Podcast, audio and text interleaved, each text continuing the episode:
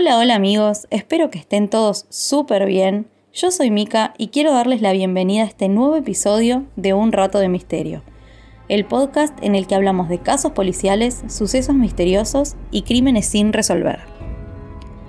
El caso que elegí para contarles el día de hoy tiene que ver con dos aplicaciones muy famosas de este último tiempo, que son Randonautica y TikTok, y cómo las mismas ayudaron a descubrir un crimen y una desaparición.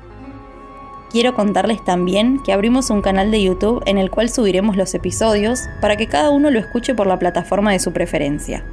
Van a encontrar los casos anteriores, este y todos los siguientes, pero no se preocupen que también seguiremos por esta plataforma. Una vez hecho este pequeño aviso podemos seguir, así que como siempre, los invito si quieren a buscar un té, un café, lo que les guste tomar, y empezamos con el caso.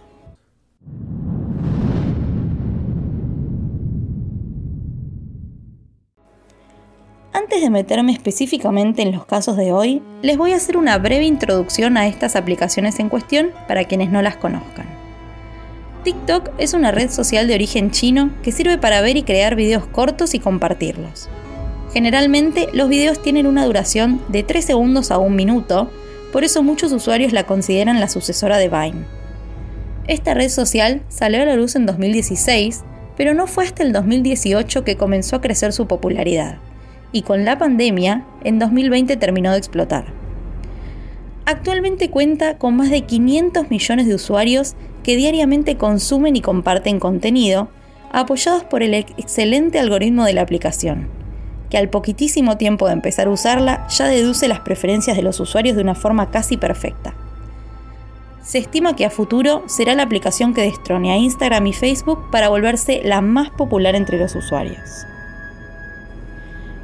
Por otro lado, tenemos la segunda aplicación involucrada en esta historia, que es Randonautica.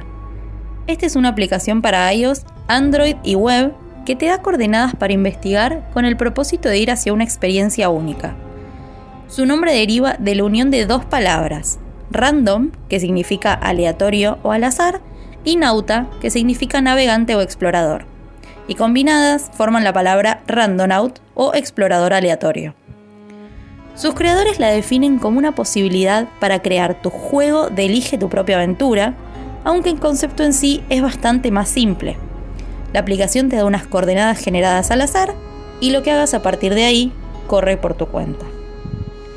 Esta aventura hacia lo desconocido está volviéndose viral gracias a los randonautas, como se les llama a los usuarios de la aplicación, que publican sus hallazgos en redes sociales como TikTok, Reddit o Instagram. La aplicación en sí no tiene mucha más ciencia.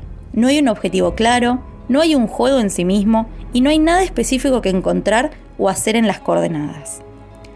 Primero te propone elegir entre cuatro alternativas. Anomalías, atractores, vacíos y situaciones paranormales. Opciones que ya de por sí generan bastantes dudas.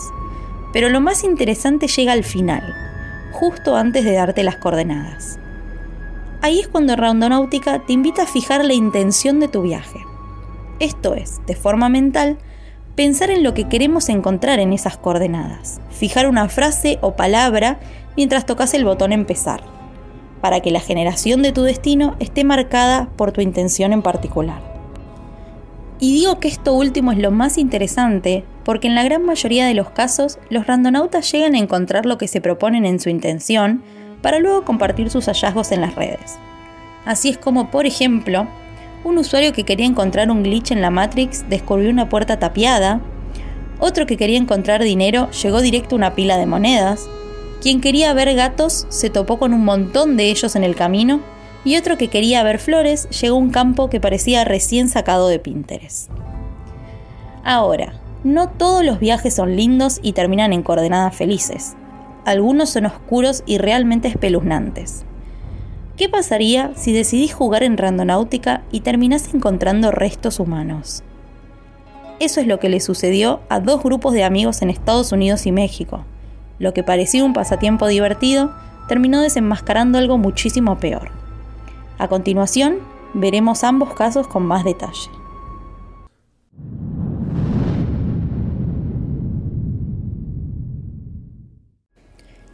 El primer caso comienza en Seattle y tiene como protagonista a un grupo de amigos, entre ellos Henry, que deciden descargar la aplicación en busca de una aventura.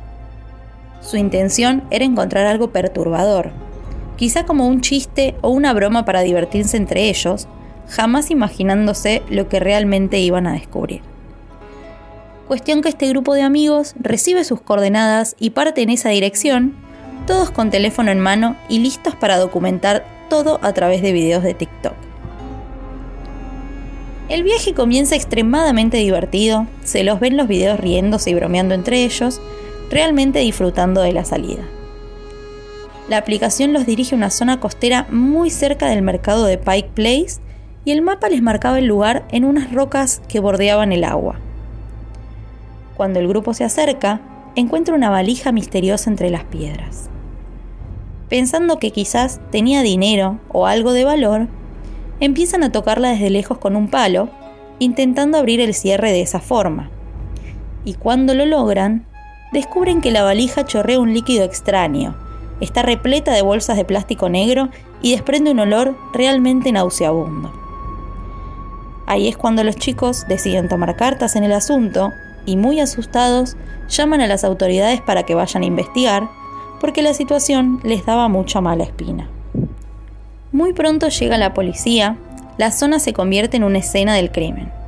Efectivamente, la policía revela que la valija contenía varias bolsas con restos humanos descuartizados. Al principio, no se pudo determinar si los restos eran de una o más personas, pero el caso se abrió de inmediato para poder descubrir qué sucedió y quién o quiénes eran los culpables de este asesinato. A las pocas semanas, y gracias a la investigación exhaustiva que llevó adelante la policía de Seattle, se logra establecer que dentro de la valija había dos cadáveres, Jessica Lewis y Austin Wenner, de 35 y 27 años de edad respectivamente. Ellos eran pareja y al momento de ser encontrados llevaban 10 días fallecidos. Jessica era madre de cuatro hijos y salía con Austin hace casi 10 años. Sus familiares y amigos los describían como amorosos, buenas personas, trabajadores, de esas parejas con gran química que se acompañaban en todo. El médico forense encargado de realizar la autopsia de la pareja estableció que fueron asesinados por un arma de fuego. Austin murió de un solo disparo, mientras que Jessica recibió múltiples disparos en todo el cuerpo, lo cual alertó a los investigadores de que podría tratarse de alguien conocido de la pareja justamente por ese nivel de odio y ensañamiento. Con el pasar de los días llegaron a la policía varios llamados de vecinos de la pareja que informaron que, algunos días antes del hallazgo de esa valija, los habían escuchado discutiendo con el arrendatario de la casa donde vivían, un señor de 62 años llamado Michael Dudley. Dijeron que escucharon la voz de Austin gritando, por favor, no hagas esto, déjame ir, y a continuación fuertes ruidos que más tarde identificaron como disparos, por lo cual llamaron al 911. Como esa noche no lograron nada porque nadie atendió a la puerta en la residencia de Michael, posterior al hallazgo de la valija volvieron a contactarse con la policía para contar nuevamente lo que escucharon. Así es como los investigadores se dirigen a la casa de este arrendatario y encuentran sangre y agujeros de bala dentro de la misma que obviamente Michael no supo justificar. Además, la habitación en la que vivían Jessica y Austin había sido pintada muy recientemente, lo cual es extremadamente sospechoso porque el resto de las habitaciones seguían como antes. Y es por eso que Michael es detenido con una fianza de 5 millones de dólares y acusado del asesinato de Jessica y Austin el motivo del asesinato habría sido un desacuerdo en relación al pago de alquiler. Aparentemente, la pareja estaba teniendo algunos problemas económicos y no estaba pudiendo cumplir con el dinero pactado.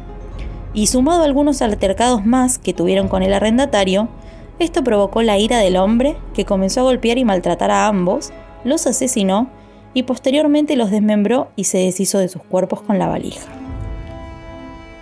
Además de los vecinos que escucharon disparos, hay otro testigo que fue crucial para lograr la sentencia. La misma noche del asesinato, una mujer se muda a la residencia y Michael la ayuda para entrar todas sus pertenencias desde el auto. Ahí es cuando ella descubre que el hombre tenía los anteojos todos rotos y muchos arañazos en los brazos y cara. Más tarde, cuando llega a la habitación en la que debía quedarse, descubre un pilón de ropa en el suelo de la misma con un brazo sangriento que se asomaba del mismo. Ahí es cuando le interrumpe el arrendatario y le dice que tiene que limpiar ese desastre haciendo un chiste al respecto y la saca de la habitación. Cuando la testigo baja al subsuelo, lo encuentra nuevamente a Michael con grandes bolsas de residuos, lo cual la asusta y decide no hospedarse allí.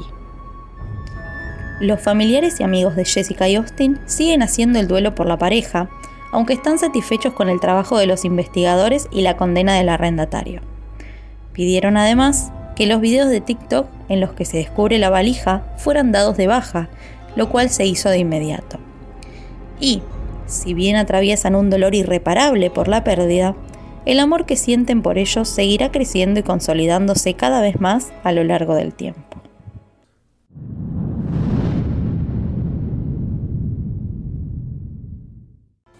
El segundo y último caso que tengo para contarles el día de hoy es algo similar al de los jóvenes de Seattle, pero sucede en México, en una zona poco transitada del estado de Baja California un grupo de jóvenes decide usar randonáutica para pasar el rato, pero jamás se imaginó lo que se iban a encontrar.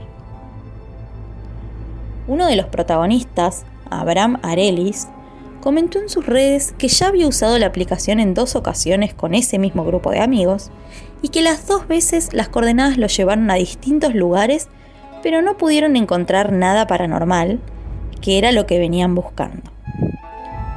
Así es como vuelven a intentar una vez más, una noche de julio y piden nuevamente encontrar algo misterioso.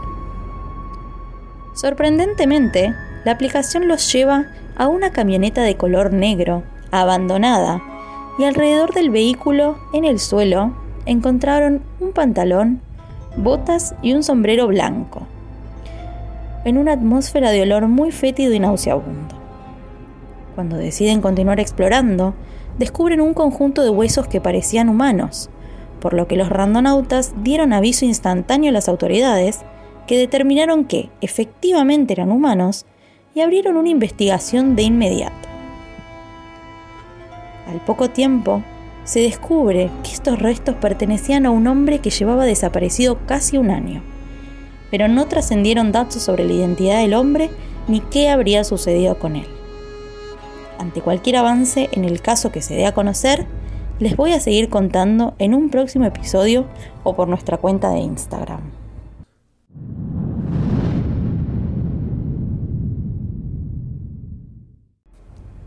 Estas son algunas de las situaciones misteriosas que le sucedieron a randonautas en sus expediciones.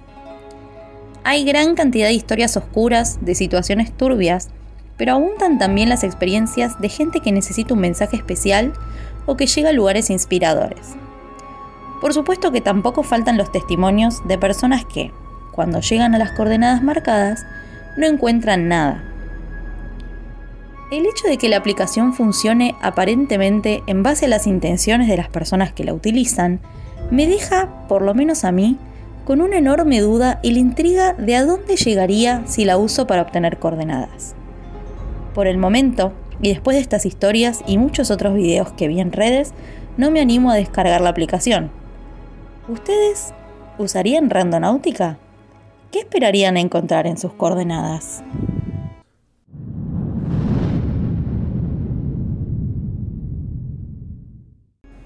Espero que les haya gustado este nuevo episodio del podcast y les agradezco por haber llegado hasta acá.